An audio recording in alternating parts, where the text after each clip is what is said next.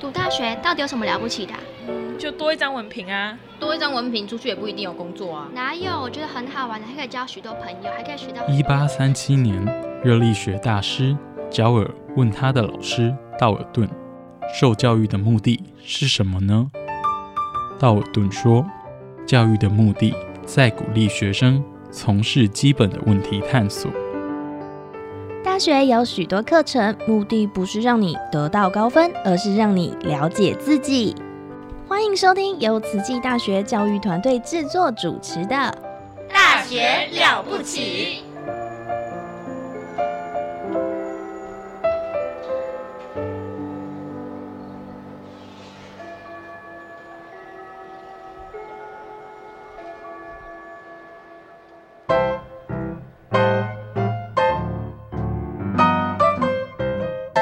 大家好，欢迎来到趣谈秀。Welcome to the Chit Chat Show with Jenny. This is a program where we chat to TCU students and staff about their life or learning experiences in English. 希望这个节目可以用英文让大家更认识慈大的师生，and perhaps learn something new. So tune in.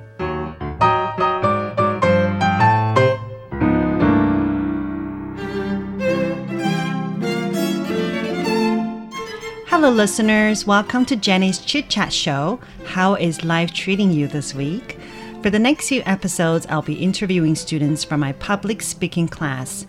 And one of the presentations we do is to tell stories.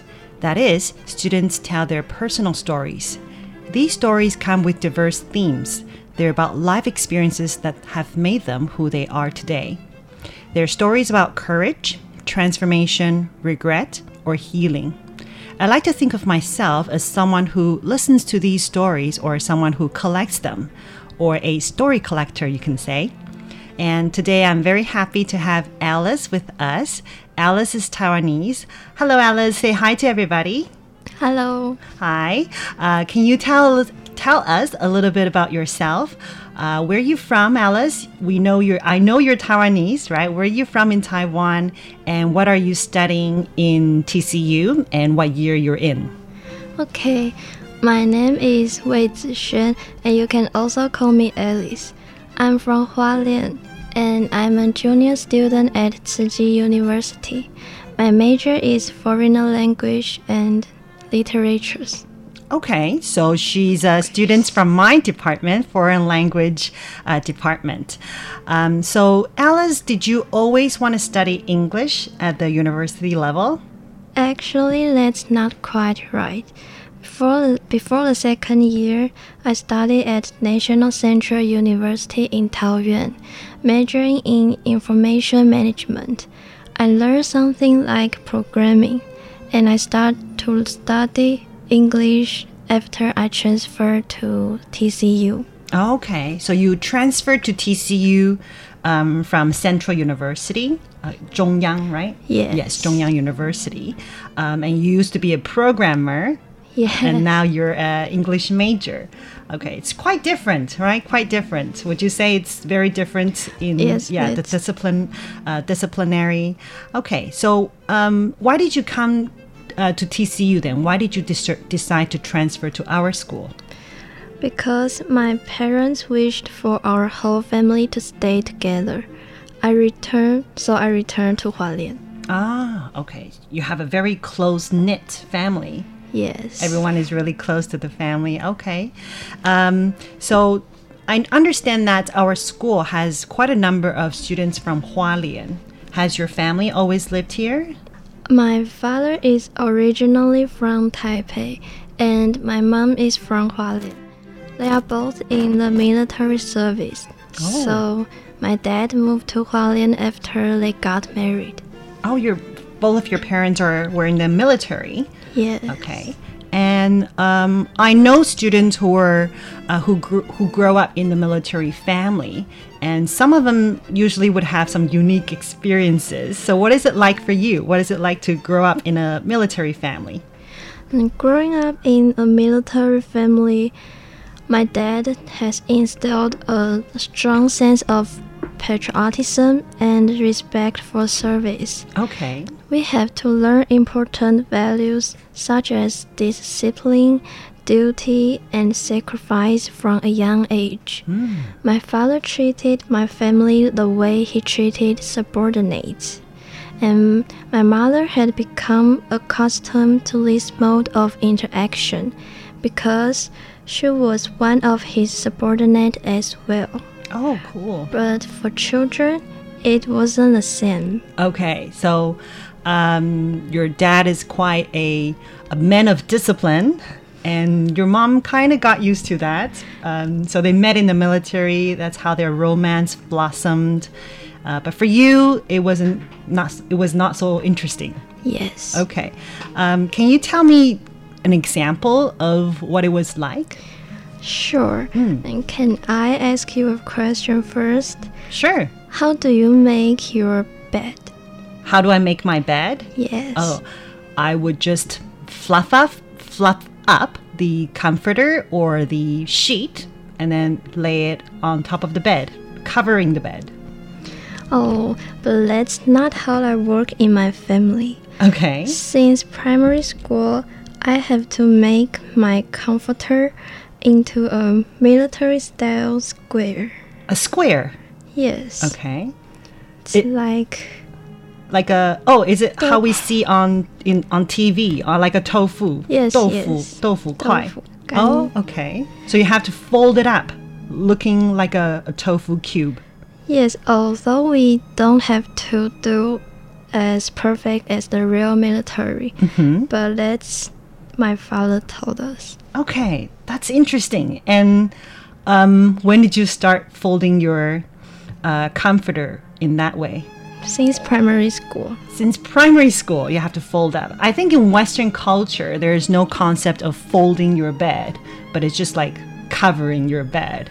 Uh, but in, in starting from primary school, you have to fold your uh, the sheets into like a square neatly, right in the corner. Is that how you make your bed still? Yes, until now. until now okay so that is um, that is the military style uh, discipline right and so um, although she has a um, highly disciplined family with a uh, a little bit of strict upbringing, but Alice has actually shared a story of her uh, relationship with her best friend, and that involved her family as well. And that really took me by the surprise because if your family is quite strict, um, how why would they allow you to do such thing? All right, and can you tell us the story, please? Then. Okay, in high school, I had a classmate, someone I didn't really know until the second grade. At school, we change seats every semester, mm-hmm. and she sits next to me in second grade. That's when our paths crossed.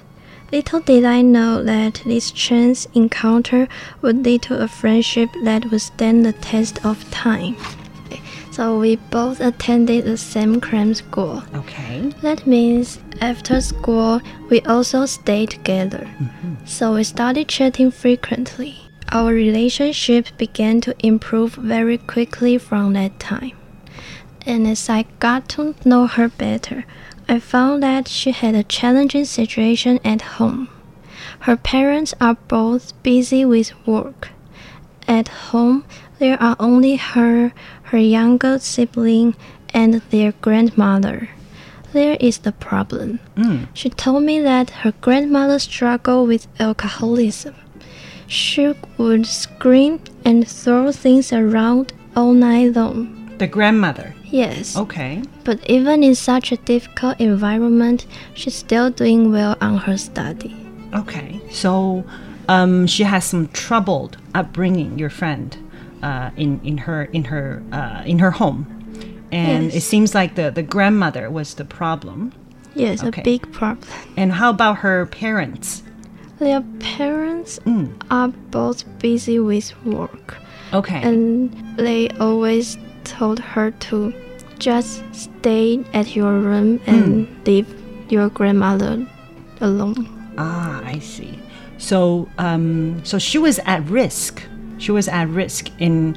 Um, in safety and also in her mental well-being if she was living with someone who is not so stable Yes. Right? Okay. So, uh, what happened then i- that you were um, kind of um, interacting closely with this, this troubled friend? So as time passed, I began to worry about her safety and well-being. I couldn't stand by and watch her struggle alone. So I talked to my mom, and without hesitation, she opened our home to her. She came to live with us at my home. And from that moment, our lives became intertwined. It lasted for a full 18 months. We did everything together. Hmm. We ate together, studied together, and navigated the ups and downs of high school together. Hmm. Looking back now, I think the whole thing was incredible. We had only known each other for less than a month, and I let her live in our house. I think this shows how close we were at that time. Mm, okay. So, this uh, goes back to uh, you told me your family is quite strict and um, also focus a lot on discipline. And why did your parents agree you to do this? Bring a, a stranger almost, although you're friend, right? But bring a stranger to come and, and live with you and stay with you for a long time, actually. Hmm. Yes, I, I had asked my mom, hmm. and she told me that she had a similar experience in the past. So during her high school years, a friend came to live with her, and they supported each other throughout their entire high school journey. Okay. So your mom actually had a similar experience, um, and that that's why she allowed you to bring in your friend. Yes. So she's a very generous, uh, I think, a very generous and very kind mother, and um, who was. Um, who, who also had the same personality when she was young, and now she's passing it on to you. So, what happened afterwards? After that, we faced one of the most significant challenge of our young lives, the university entrance exam. This important exam will decide which university you can go. So the pressure was immense and our friendship was put to the test. Okay. Um, university entrance exam. So I studied abroad and I've actually never taken a university entrance exam. So um, you said it was a very stressful time for high school students and it was stressful for both you and your friends and living together under the same roof. Um, so, what was it like to undergo the uh, in university entrance exam preparation? Mm, In Taiwan, the exam determine whether or not a student can attend the university or of their choice. Okay. The results can have a profound impact on their future academic and career opportunities. We also faced pressure from parents and teachers. Oh, sorry. We're guilty. okay. Mm, Every parent wishes their child to excel, mm-hmm. and every teacher hopes to educate outstanding students. In their eyes, the benchmark for excellence is gaining admission to a prestigious university. And schools also adjust students' schedules. Okay. They will leave in little time for ex- extracurricular activities, hobbies, or social interactions. Okay, so I think this definitely would take a, a toll on um, students' social lives, right? And also your time management skills and your time to spend on, let's say, sports or on your hobbies. And um, so it's it's um, really a highly stressful period, and also uh, pressure on, on, on such young age. Um, so what happened while you were preparing for the exam?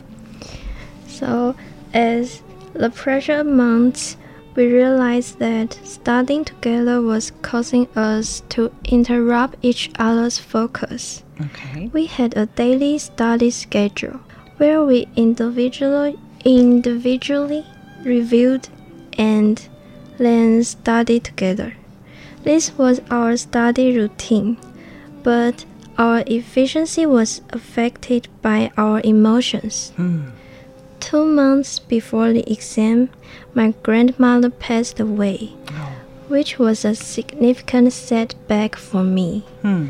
During her hospitalization, my parents wanted me to focus on exam preparation and not visit her too often, so as not to be affected.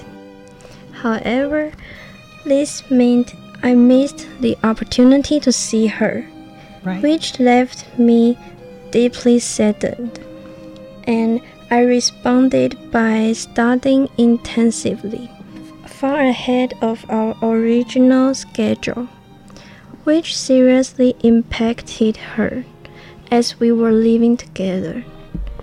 So, this imposed significant stress on both of us, physically and mentally, and it resulted in a serious fight that threatened to tear us apart. Okay. So um, I think your grandmother's passing uh, really had a significant impact on you because you were you were sad, but at the same time you're under such uh, tremendous stress to prepare for the uh, university entrance exam. Can I just ask, um, what are your grades like in in class compared to each other? Our grades are similar, and both of us are top 10 on In your class? yes on, on our class. in our okay so both of you are top 10 and the grades are similar. So that means you and your friends are in a competitor competitive position because um, it's either you or her who has uh, the higher grades right? And you Yes. were already surpassing the schedule you had originally set uh, for the review. And um, so I, I guess that would, under the same roof, studying together, living together, uh, similar grades, uh, that would really put even further stress onto the relationship. Okay? Yes. So tell me, continue, please. So one day she couldn't take it anymore. And here's where our friendship truly shone. Instead of letting that fight break us, we took a step back and had an honest conversation. She decided it was time to have a heart to heart conversation with me. However, I was not used to expressing my inner thoughts. Throughout my life, I had kept my feelings locked away, never sharing what truly lay within. The conversation took a long time, as it was an extremely challenging task for me. The fear overwhelmed me, but she was patient and understanding, gently leading me through the process of expressing myself. With her encouragement, I courageously started to put my thoughts into words. To my surprise, that to my surprise, what I said was met with acceptance and understanding. Hmm. Then we share our deepest thoughts and fears, and we listen to each other with open hearts. Hmm. For me, this was pro- this was a profound shift. Hmm. I realized that it was okay to open up and share my true thoughts and feelings. Okay. And I was also deeply touched by her effort to overcome my fear and connect on a deeper level.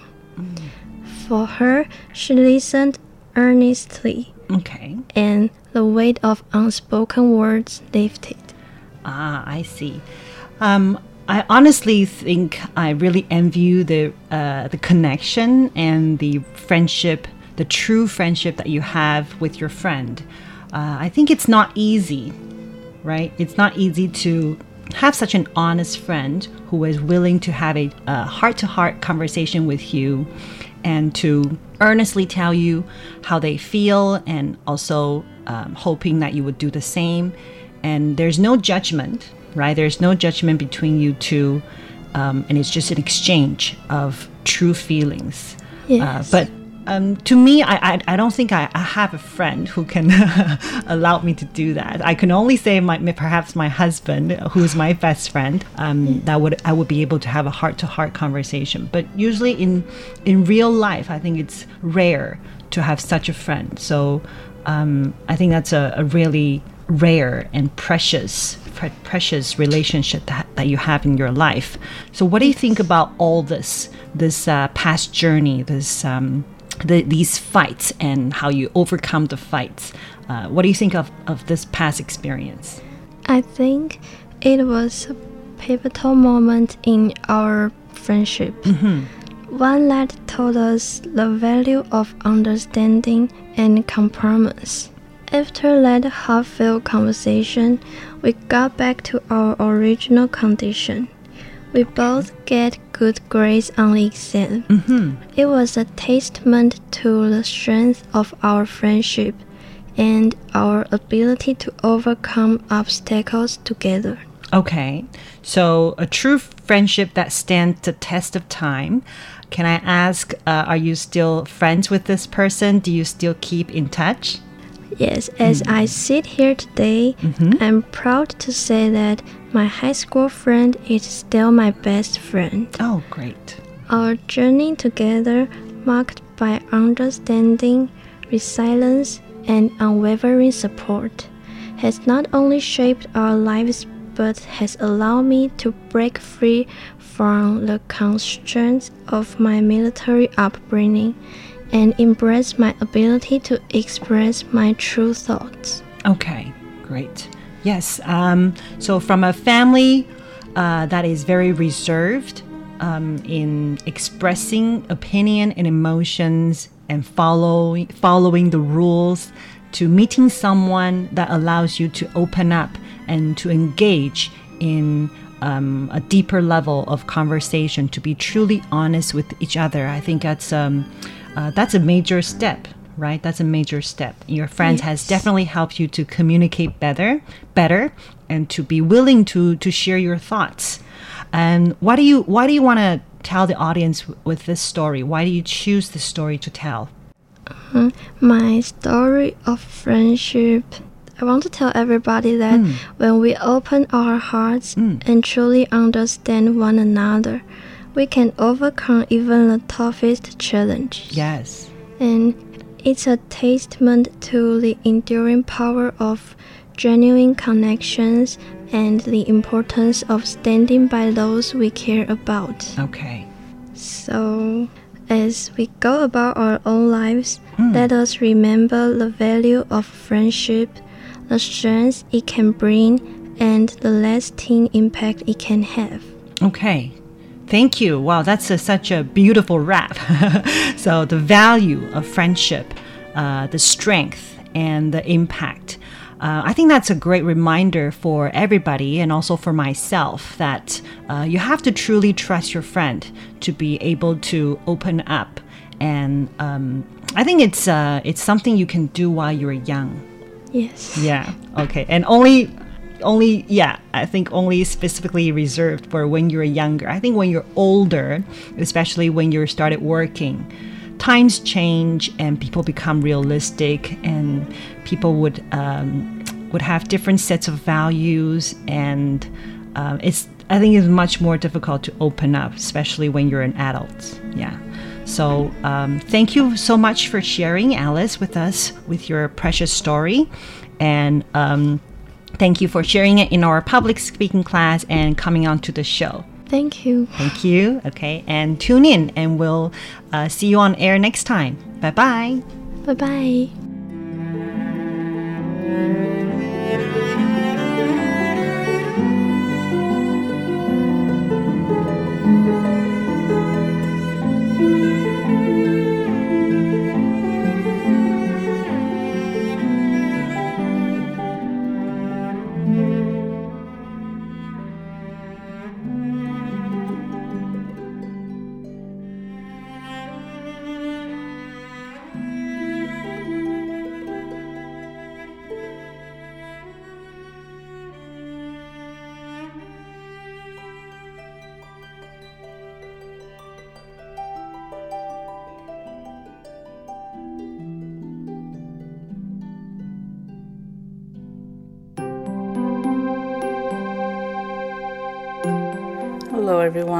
Is Charlotte Lin. I'm from Taiwan, Taipei.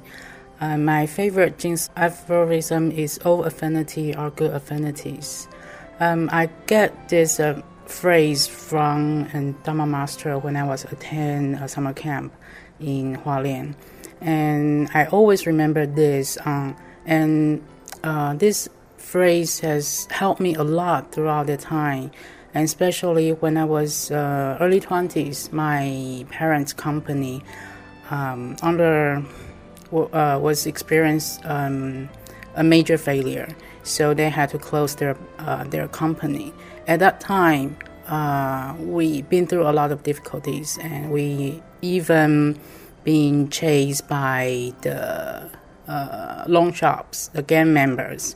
So at that time, I was full of hatred and I was very angry why the why these things happened to me to my family.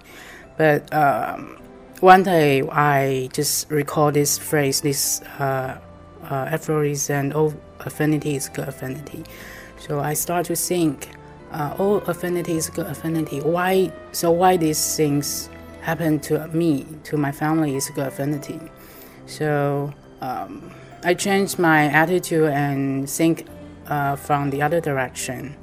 Uh, these things, this failure, these uh, bad things happened when I was young, when I still have ability to change my life, to help my parents, and so it's good things uh, rather than happen when I was 50, 60, or when I was older.